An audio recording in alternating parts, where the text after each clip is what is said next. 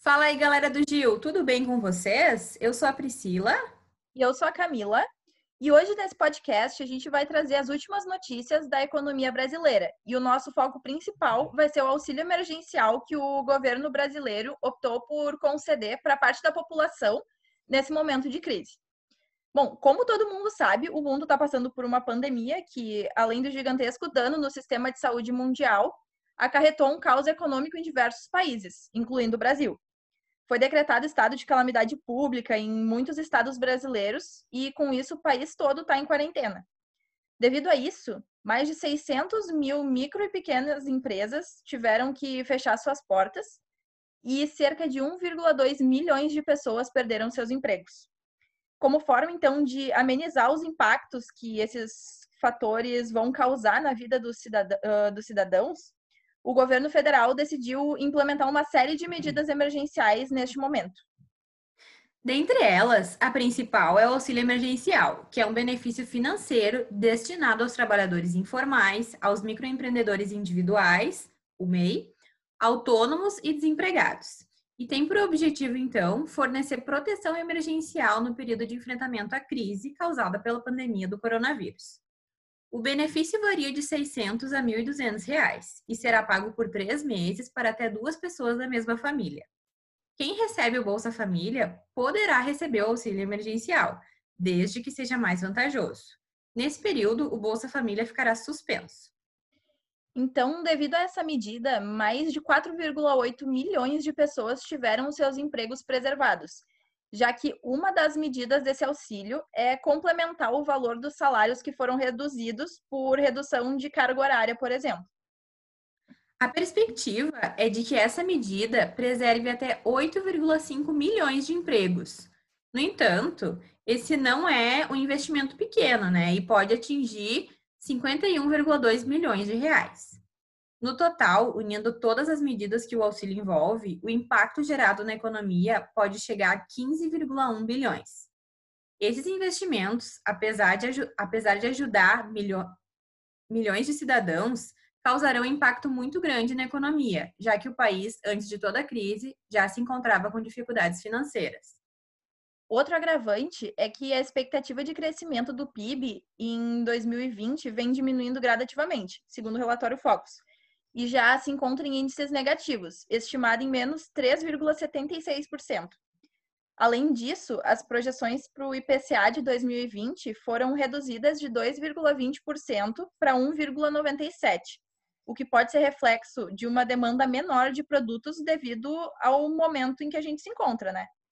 A taxa Selic também vem sofrendo uma queda constante, estando estimada agora em 2,75%, o que demonstra a necessidade de giro da economia, sendo essa queda um estímulo para o comércio do país e um desestímulo para os investimentos.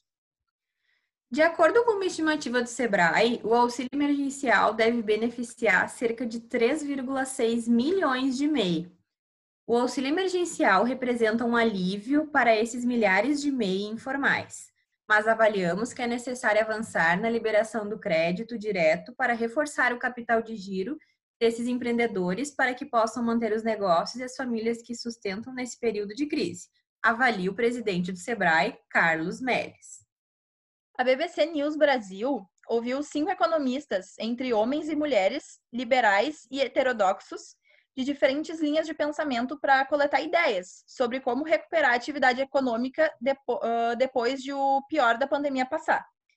A Solange Scror, economista-chefe da ARX Investimentos, diz que voltar à agenda de reformas anteriores à crise do coronavírus é a solução para que o país encontre o crescimento sustentável, mesmo em uma situação econômica pior, com um desemprego mais elevado, recessão econômica e perda do poder de compra da população. Esse é o único caminho para voltarmos a crescer, insistir na agenda de consolidação fiscal e de produtividade.